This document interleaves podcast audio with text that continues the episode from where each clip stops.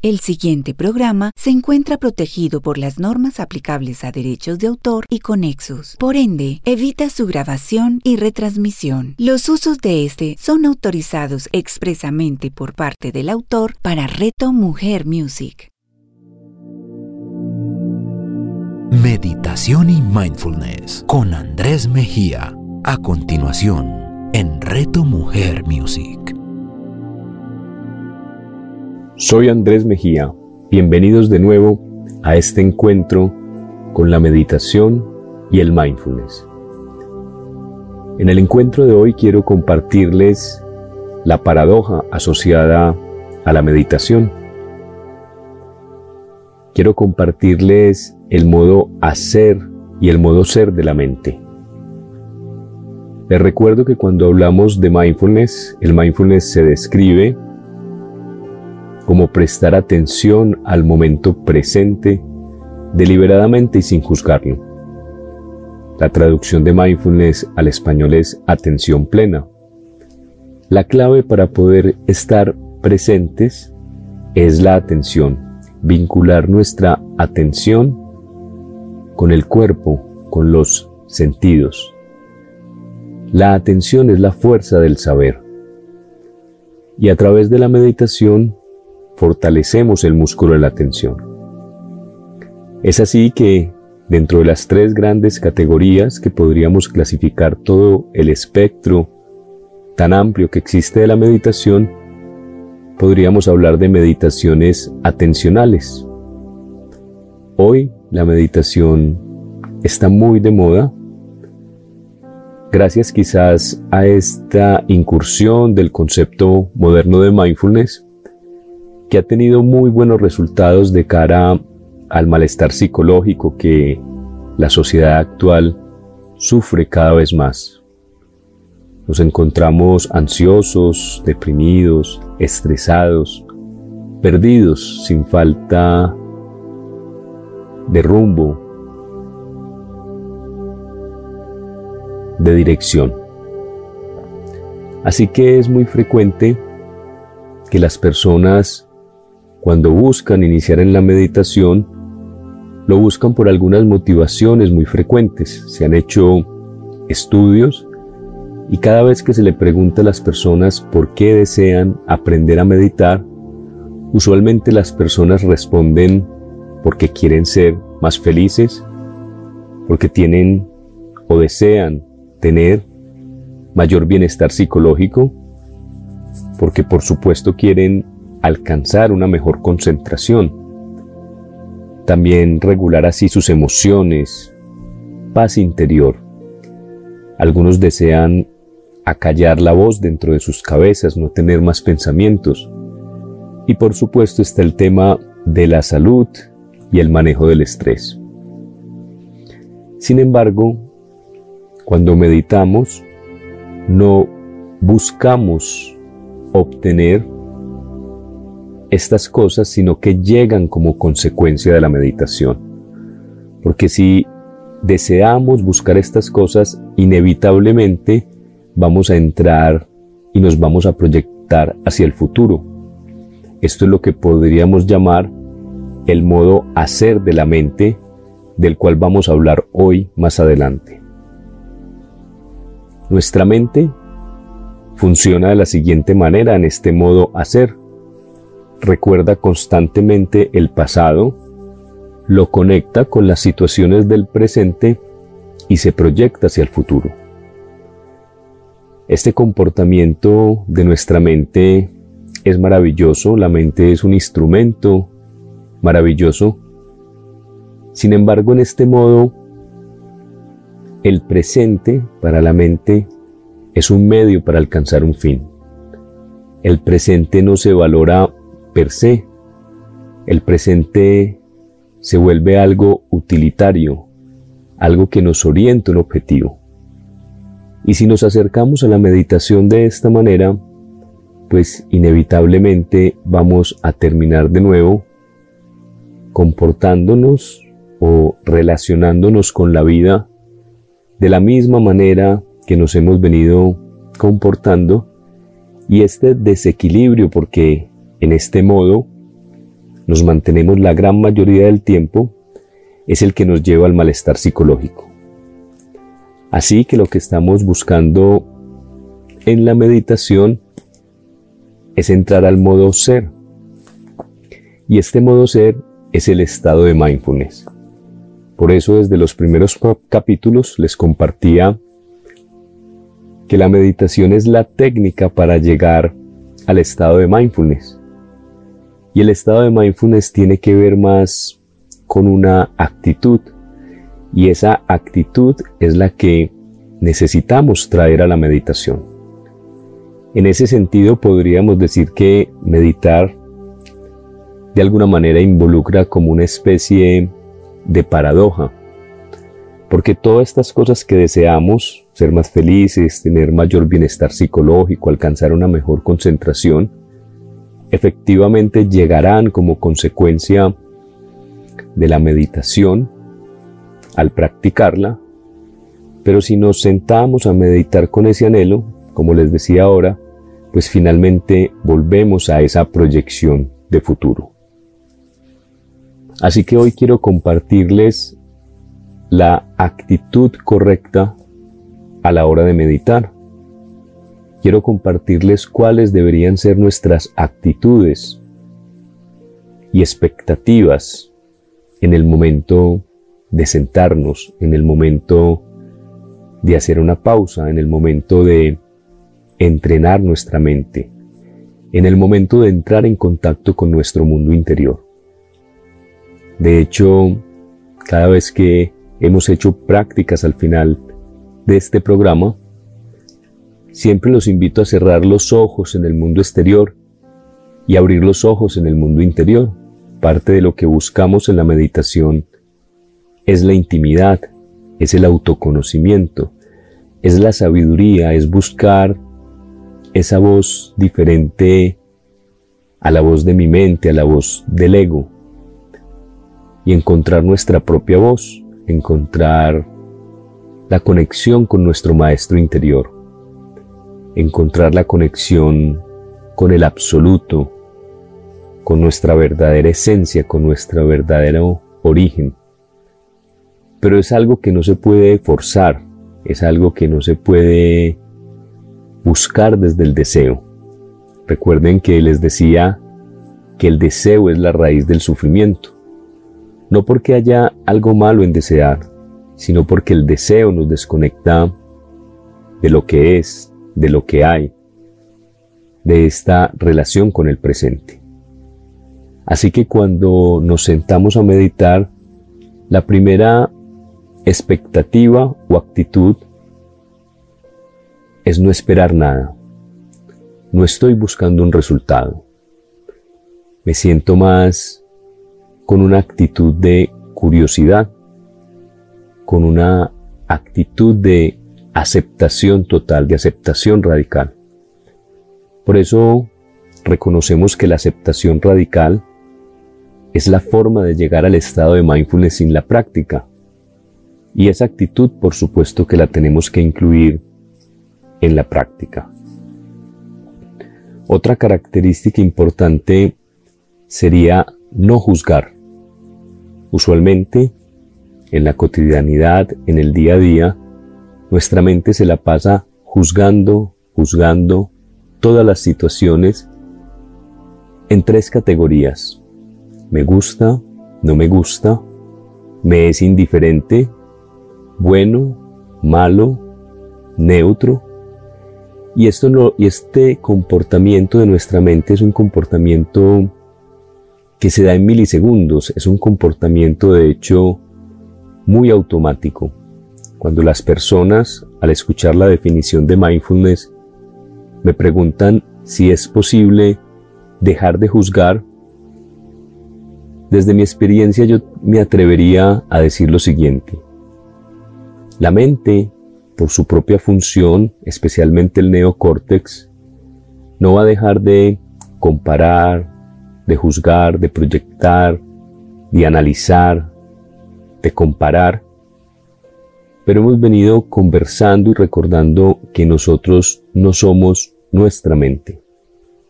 que hay algo dentro de nosotros que lo llamamos la conciencia testigo y el observador que es capaz de observar nuestros propios pensamientos, nuestros propios juicios. Así que se habla de no pensar mientras meditamos, pero la intención no es no pensar, puesto que cuando tratamos de no pensar, terminamos pensando más. Y aquí podríamos hacer un pequeño experimento. Les voy a pedir en este momento que no piensen en el color rojo. Y seguramente hay una sonrisa dibujada en sus rostros porque el color rojo acaba de estallar dentro de sus cerebros. Así que cuando hablamos de no pensar, pues eventualmente con la práctica de la meditación podemos acceder a una mente ausente de pensamientos, pero mientras vamos desarrollando la maestría, porque la meditación como práctica nos irá llevando a generar maestría. Estamos buscando maestría a través de la práctica, la práctica hacia el maestro. Así que mientras vamos llegando a esa verdadera meditación que nos lleva a una mente ausente de pensamientos, que nos lleva a conectarnos con lo que se ha denominado la vacuidad, el vacío de contenidos mentales, de forma tal que podamos entender que ese vacío en realidad es un océano de conciencia, de que no existe solo la conciencia individual, sino que todo lo existente es conciencia y ahí podríamos ir incluso más lejos del mindfulness con un concepto que en algún momento les compartiré, que es la sabiduría de la no dualidad.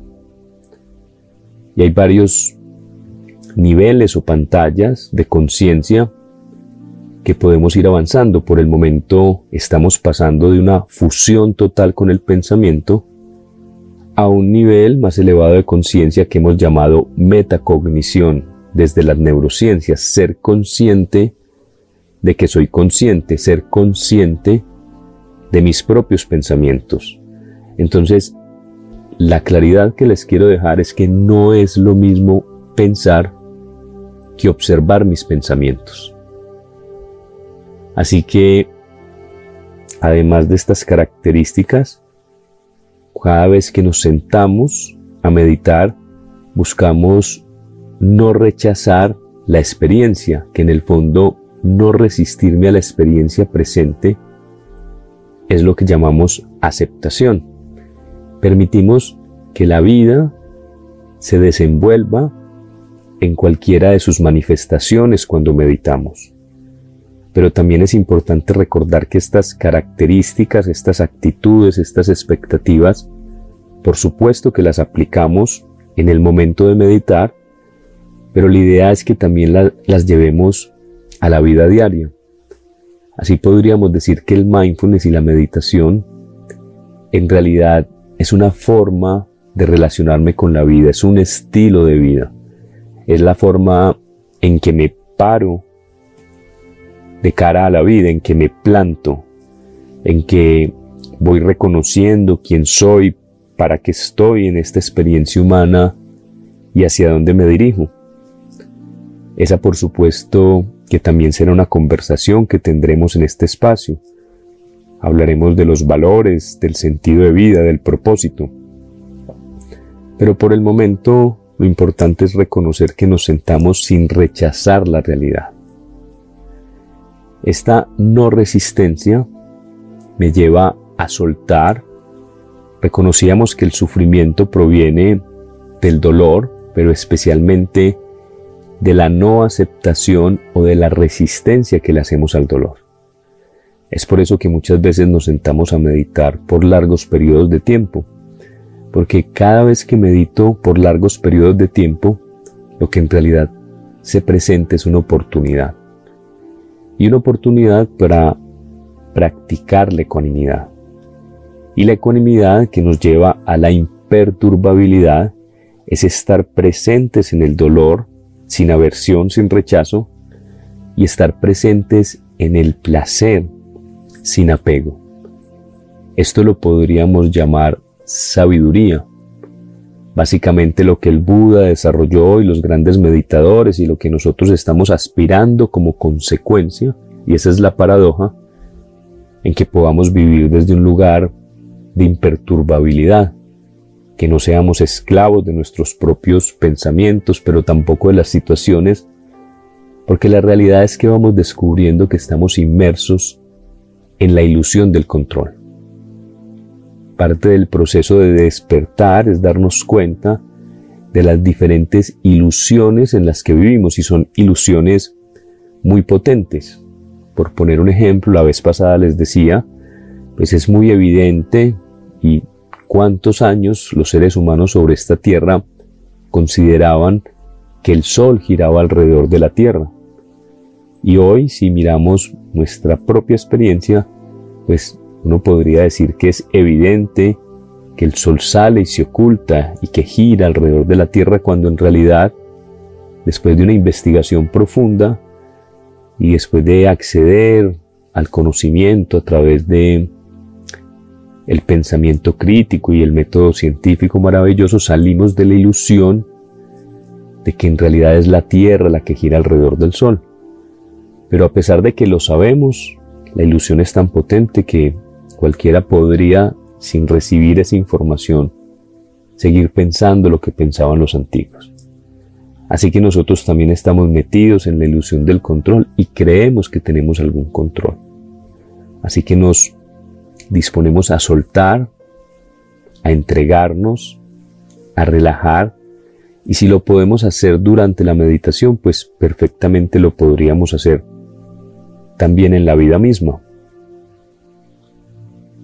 Otro elemento fundamental en estas actitudes y en estas expectativas, y esta es muy, muy importante, es tener un trato amable hacia mí, un trato amable hacia uno mismo, un relacionamiento con uno desde la bondad.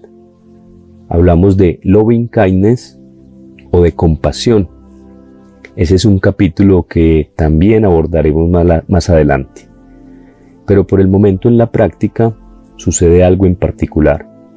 Y es que como la meditación involucra unas técnicas como por ejemplo la que ya hemos visto en la meditación atencional, que es llevar la atención a la respiración para tener un lugar donde anclar nuestra atención y asegurarnos que nuestro cuerpo y nuestra mente están en el mismo lugar y de esta forma fortalecer el músculo de la atención, nosotros intentamos hacerlo y muchas veces no lo logramos porque nuestro músculo aún no está fortalecido. Y cada vez que queremos cumplir una instrucción y no la cumplimos, tenemos la tendencia a juzgarnos, a criticarnos, a maltratarnos. Somos nuestro peor enemigo. Y eso también es una forma de juicio. Así que necesitamos cada vez que nos sentemos una actitud amable conmigo mismo y salimos entonces de ese concepto constante que tenemos del bien y del mal de que hay meditaciones buenas o malas, de que hay meditaciones correctas e incorrectas. Con esta conversación de hoy quiero quitarles ese peso que por supuesto está muy asociado al modo hacer de la mente, a este modo que caracteriza tanto nuestra cultura occidental. Por eso hemos visto que Oriente y Occidente se están encontrando a través del mindfulness. Es el lugar donde la ciencia y la espiritualidad se han puesto de acuerdo, se han venido dando la mano. Así que otra característica adicional a, esta que, a estas que les he mencionado es la actitud de mente de principiante. Nuestra mente se acostumbra a la vida, a los hechos, y quizás asumimos una actitud arrogante de que esas cosas yo ya las vi, eso yo ya me lo sé, eso yo ya lo conozco y no nos disponemos a relacionarnos desde el misterio, como si fuese la primera vez que estuviéramos viviendo algo. Eso lo podríamos hacer con la comida, con la cotidianidad, con las cosas ordinarias. Incluso eso se vincula un poco con el agradecimiento, ¿cierto? Con una actitud valorativa del presente. Les recuerdo que la mente ve el presente como un medio para alcanzar un fin y no lo valora per se. Y recordemos que el presente es el lugar donde la vida transcurre. Cuida tu presente porque es el lugar donde pasarás el resto de tu vida. Y les compartía también esta frase de que el presente es el lugar más inhabitado del planeta Tierra. Ahí está nuestra enfermedad, ahí está nuestro equilibrio. Entonces, la meditación también involucra una actitud de humildad, una actitud de mente de principiante, una capacidad de asombro como la que tienen los niños, donde la vida todavía es misteriosa y no se les ha vuelto un paisaje.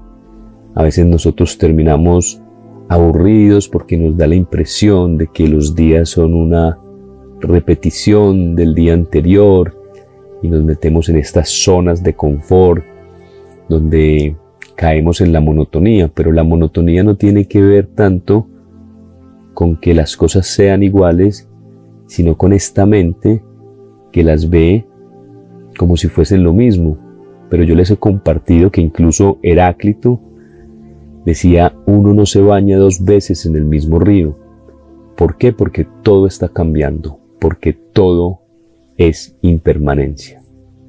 Así que si tenemos esta claridad, y es algo que también buscamos en la meditación, tener la claridad de las marcas de la realidad, de que la realidad, lo real, esta experiencia humana es cambiante, es impermanente. Esta experiencia humana, lo entendíamos en los principios de aceptación radical, está sujeta a causas y condiciones. Todo, absolutamente todo está interrelacionado. Por consiguiente, nosotros no tenemos la capacidad de conocer todas estas causas y condiciones, lo cual no significa que no existan. Así que nos entregamos al flujo de la vida y por eso hablábamos en aceptación radical de que todo es perfecto tal y como es. Entonces por eso vemos el mundo con curiosidad, vemos el mundo como asombro, asumimos esta actitud. De nuevo, como veíamos en aceptación, la aceptación no es algo que hacemos frente a una situación o frente a un problema. En el fondo es una actitud de cara a la vida y es una actitud que involucra esta mente de principiante y que involucra por supuesto mucha paciencia, que podríamos hablar de la paciencia como la ciencia de la paz. Porque acuérdense que la paz es una conquista. Sentir paz cuando todo es como yo quiero que sea, eso es algo que surge. Pero yo podría reconciliarme con la vida en medio del dolor, en medio de la tragedia, porque reconozco que no hay control. Dejo de luchar, acepto y fluyo. Así que estas son las actitudes correctas. Estas deberían ser nuestras expectativas cada vez que nos sentamos a meditar Así que la meditación termina siendo una práctica que finalmente es muy gozosa porque no es algo donde tengamos que ir a conseguir algo, obtener un resultado. A veces hablamos en medio de la práctica de nada que conseguir, nada que obtener. Somos conciencia, testigo del acontecer, del flujo, del cambio, de la impermanencia. Y esto nos llena de paz, es como ubicarnos en el centro del huracán, como permitir que las cosas fluyan, descansar, tomar refugio dentro de nosotros. Y cuando eso pasa, entonces, como consecuencia, vienen aquellos anhelos y aquellos deseos que estamos buscando. Eso nos lleva a una felicidad más genuina. Eso nos lleva a sentir el bienestar psicológico. Esto nos permite tener una mayor concentración. Esto nos permite conectarnos con el día. Todos los días nacemos de nuevo. Lo que hagamos hoy es lo que más importa. Abandonamos el pasado y nos desinteresamos del futuro. Jalil Gibral decía que cuando abandonamos el pasado y nos desinteresamos del futuro, podemos realmente beber de la copa de la alegría. De una alegría genuina, de una alegría incondicionada. Esto nos permite regular nuestras emociones, esto nos permite entrar en un estado de homeostasis, en un estado de equilibrio y por supuesto menos estrés. Entonces quería compartirles hoy estas paradojas asociadas a la meditación para entender, por supuesto, que la meditación entonces es una forma de vivir, es el arte de vivir. Y entendemos que, como ya lo hemos hablado, pues que hay meditaciones formales y todo esto lo aplicamos en la formalidad, pero por supuesto también lo aplicamos en el día a día, en la cotidianidad, cambiamos esta relación con el mundo. Por supuesto que alrededor del mindfulness también se han generado mitos y prejuicios, algunos negativos y algunos positivos. Dentro del mito positivo es que hay que desmitificar la meditación y el mindfulness no podemos pensar que mindfulness es la panacea y a veces se considera que mindfulness no tiene ningún efecto secundario. Pero en ciertas circunstancias a veces es mejor no entrar en este contacto con mi mundo interior porque a veces cuando estamos en medio de un duelo muy profundo podemos exacerbar un poco si no tenemos la experiencia para poder aplicar estas actitudes y por supuesto que mindfulness es algo complementario a otro tipo de sabidurías, de conocimientos, de acercamientos hacia la vida. Entonces eventualmente eso sería como un mito positivo, pero son los más característicos los mitos negativos.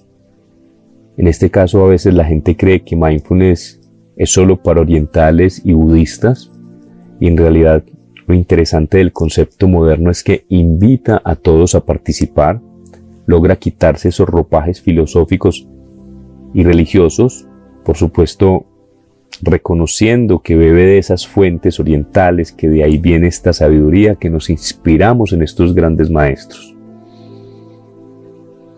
También es un mito la postura. Recuerden que la postura habitual y más clásica de la meditación es la postura de flor de loto y es difícil hacer esta postura para nosotros los occidentales. Así que la postura no tiene que ser un impedimento y por eso meditamos en silla y reconocemos que podríamos meditar tumbados, que podríamos meditar caminando. En fin, podemos encontrar una postura que sea lo suficientemente cómoda para tenerla y sostenerla durante varios minutos si queremos cada vez más alargar nuestra meditación. Esa es la intención, por eso la postura clásica de flor de loto es una postura muy estable. Pero en una silla también podemos tener una postura muy estable y después podemos buscar el piso y bajar y tratar de encontrar esta postura que es más clásica y que pues se ve tan bonita, pero que en general tiene pues unas condiciones. Yo nunca logré sentarme en flor de loto y por ejemplo, no medito en silla, pero sí medito en sasen o en la postura que se utiliza en el sasen, que es una postura arrodillado y tengo un pequeño cojín donde puedo poner el peso del cuerpo porque pues es retador tener todo el peso del cuerpo sobre las rodillas. Esta quizás es una postura mucho más desafiante, pero finalmente uno termina generando costumbre y se acomoda y se siente cómodo en esa postura. También se cree que el mindfulness es muy difícil o la meditación de aprender y aquí precisamente en este espacio la estamos desmitificando. Se habla de que su eficacia no está demostrada y efectivamente está demostrada. Incluso pues en una guía muy famosa en Inglaterra sobre tratamientos alternativos de cara a la depresión y a este malestar psicológico. El mindfulness está ahí yo les he compartido que se considera como terapia de tercera y cuarta generación. Y a veces se piensa que solo es eficaz si se cree en el mindfulness como una especie de efecto placebo. Pero en realidad yo no tengo que creer en el mindfulness, sino que tengo que tener como un voto de confianza y practicar lo suficiente para empezar a ver estos cambios que como les dije llegan como consecuencia de la meditación. Así que el mindfulness se puede utilizar en pacientes psiquiátricos, también a veces hay ese mito. Eventualmente, como es un estilo de vida, como es un proceso de autoconocimiento, creo que este rechazar la vida y este no encontrar valor en ella ni valor en el presente es precisamente lo que nos lanza muchas veces a esos riesgos psicológicos. En las empresas muchas veces se habla de riesgo psicosocial y yo creo que todos de una u otra manera estamos en riesgo de caer en este malestar psicológico, si no es que ya lo tenemos. Entonces, eventualmente, podríamos decir inicialmente que la meditación es para todas las personas, las que podríamos denominar normales, grandes beneficios, pero incluso pues para ciertos pacientes psiquiátricos, la meditación también puede ser algo complementario a otros tratamientos pues que se quieran seguir. Así que estos son elementos importantes que quiero que tengan en cuenta y vamos entonces a pasar a que conversemos un poco en más detalle del modo hacer y ser de la mente y les voy a ofrecer entonces unas prácticas. Me gustaría pasar de este tema al siguiente compartiéndoles una frase que me gusta mucho es una frase de uno de mis autores favoritos, que es Michael Ende, y que representa un poco esta paradoja que la estoy compartiendo. Este texto se llama Sencillez y dice así, muchas veces oigo decir que la verdad es sencilla. Eso es cierto. Me temo únicamente que la gente lo interpreta mal. Ellos piensan que lo sencillo es sencillo de entender pero no hay nada más difícil. Insisto, esto vuelve y se enmarca como en la paradoja, pero miren que yo puedo reemplazar la palabra verdad por meditación. Muchas veces oigo decir que la meditación es sencilla.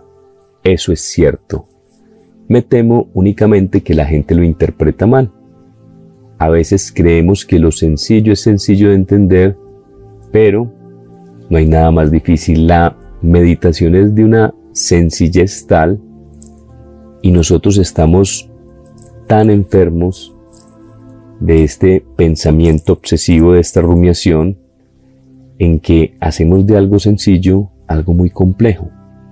Por eso la gente se sienta a meditar y piensa que la meditación no es para ellos y piensa que la meditación no es para ellos porque se encuentra en ese mundo interior con una vorágine de pensamientos. Entonces es como pensar que alguien que está sucio dijese que el agua no es para él.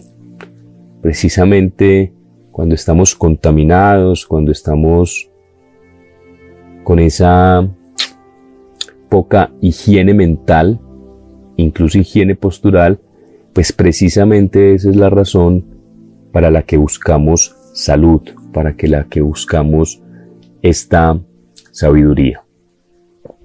Entonces, el tema del modo hacer y el modo ser también es muy fascinante. Hablamos de que nos mantenemos el 99.9% de nuestro tiempo en el modo hacer y que lo que estamos buscando con el mindfulness es tratar de entrar a voluntad del modo hacer al modo ser, al estado de mindfulness para empezar a generar un equilibrio entre ambos estados. Entonces yo quiero hacerles un comparativo entre estos dos modos para que podamos comprenderlos un poco más. Seguramente entendemos muy bien el modo hacer porque en él nos mantenemos, pero queremos por supuesto incorporar elementos del modo ser. Si pensamos en el funcionamiento cognitivo de nuestra mente, nuestra mente siempre funciona de manera conceptual. ¿Qué es funcionar de manera conceptual? Pues crea categorías, etiqueta. Entonces, por decir algo, si yo entré en contacto de niño con las flores, pues más adelante cada vez que encuentro una flor, pues la meto en esa categoría o en ese cajón donde están todas las flores. Entonces tenemos flores, tenemos animales, reino vegetal, reino animal.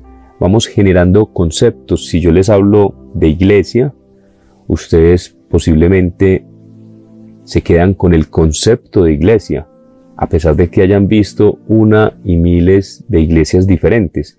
Esa conceptualización es muy útil.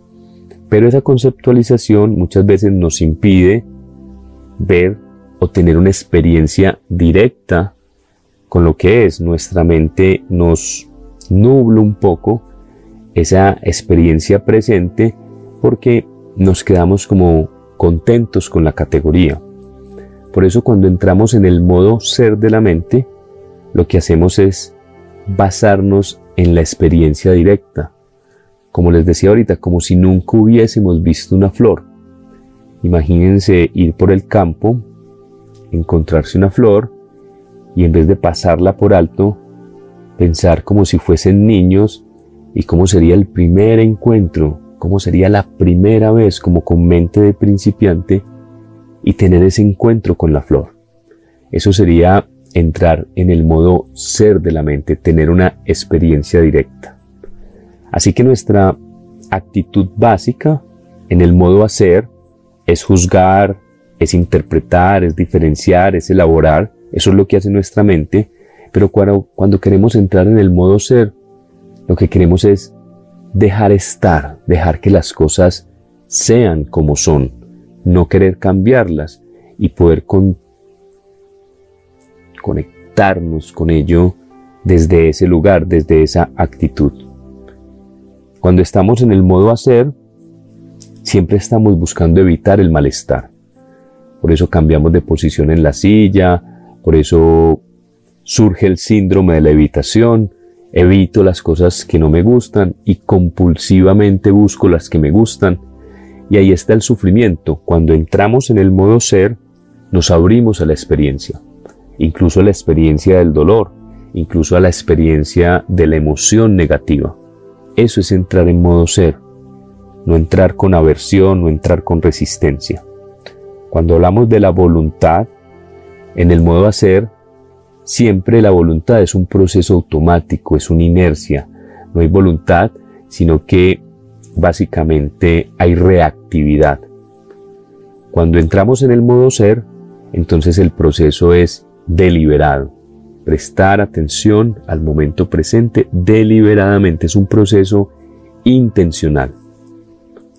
También cuando hablamos de la orientación en el tiempo, en el modo hacer, la mente pasa rápidamente del pasado al futuro constantemente y como les he dicho, ve al presente como un medio para alcanzar un fin.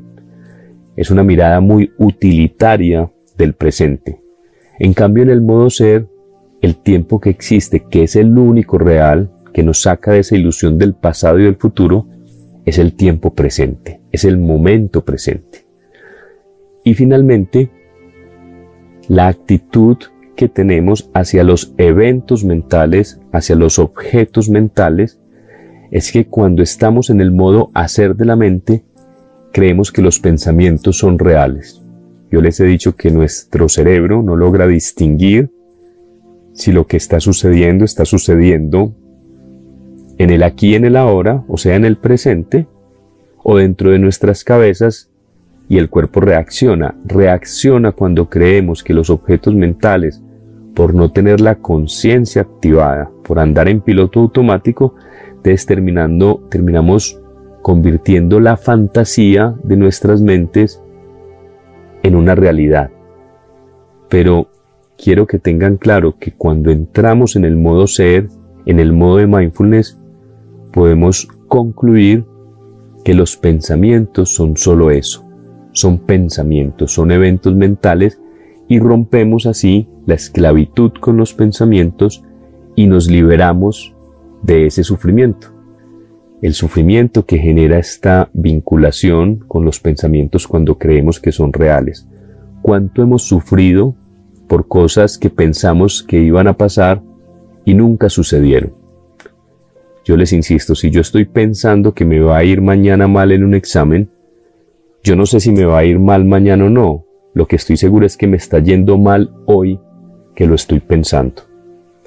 Por eso les he compartido esta frase que se le atribuye a Gandhi y con la cual voy a terminar, que vale la pena recordar, y es, ten cuidado y presta atención a tus pensamientos porque se convertirán en tus palabras.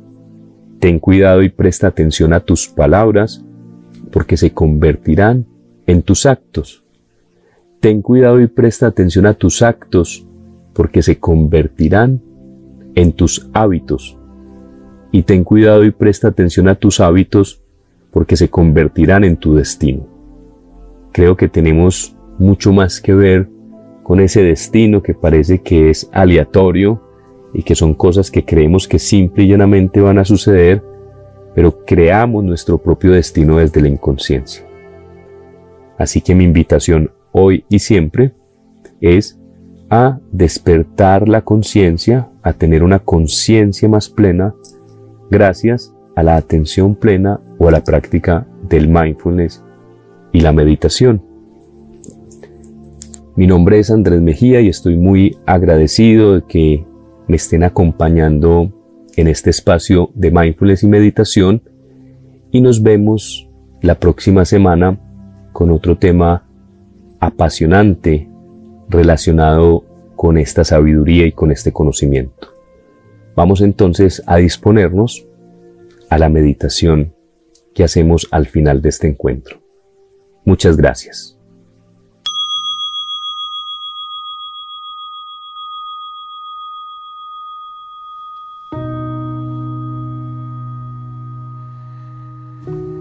La práctica que les quiero proponer en esta oportunidad más que una meditación, es que los quiero invitar a que esta semana estén muy atentos a cuántas veces aparece el modo ser de la mente. Hoy vimos sus características y se darán cuenta que entran en ese modo ser de la mente porque no hablan con ustedes mismos, porque se experimenta una profunda admiración por todo lo que nos rodea, que nos deja muchas veces sin palabras, sin aliento, como cuando estamos al frente de un amanecer, cuando hemos quizás para algunos, cuando recibieron a sus hijos la primera vez después de haber nacido. Muchas veces cuando estamos enamorados hay una sensación de que lo que nos rodea tiene una magia, una belleza, un color único, incluso aunque estemos haciendo algo rutinario y normal. Es como una especie de gracia, de reconciliación. Vamos entonces a tratar de sensibilizarnos a estos momentos especiales y tratar cada vez más de tener más, de ser conscientes de ellos, de incluso tratar de entrar en ellos a voluntad. No se desanimen si inicialmente incluso puede pasar una semana sin que observes un tipo de estos momentos, del modo ser de forma espontánea. Porque en el próximo encuentro les voy a proponer cómo hacer prácticas para entrar en el modo ser y hacer en voluntad, a voluntad. Entonces, por el momento quiero que estén muy atentos muy conscientes durante la semana y que quizás puedan entonces degustar estos momentos de modo ser. Y quiero finalizar haciéndoles una invitación. Esta semana tuvimos unas charlas introductorias a la meditación al mindfulness y algunas personas me han pedido que las repita. Así que este miércoles y jueves a las 10 de la mañana y a las 7 y media volveré a tener las charlas introductorias que es una experiencia maravillosa que los invito a compartir conmigo. Ya posteriormente inicio los cursos de ocho semanas, entonces son todos muy invitados. Es un tema que no tiene costo, pero sí mucho valor. No se lo pierdan. Me pueden escribir al 317-438-2414 o conectarse conmigo por las redes sociales o por Reto Mujer. Arroba la mística de Andrés Mejía. Los espero y muchas gracias por escucharme. Nos vemos dentro de ocho días con otro encuentro maravilloso.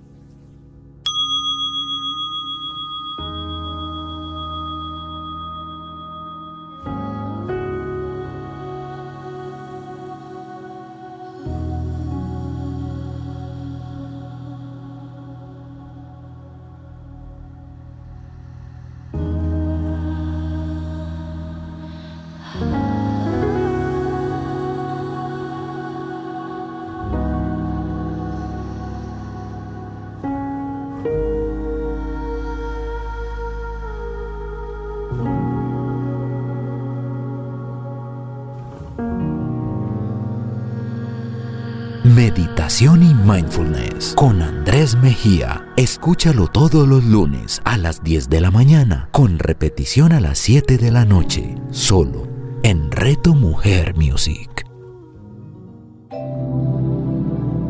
Nuestra realidad cambia a medida que descubrimos nuevas facetas e ideas. Lo que hoy es magia, mañana será corriente. Soy Carlos Arturo Hidalgo Martínez, presidente de la Asociación Colombiana de Reiki. Hablaremos de Reiki, de la sanación, del bienestar en Reto Mujer. Hablemos de Reiki con Carlos Arturo Hidalgo. Escúchalo todos los martes a las 9 de la mañana, con repetición a las 6 de la tarde, solo en Reto Mujer Music.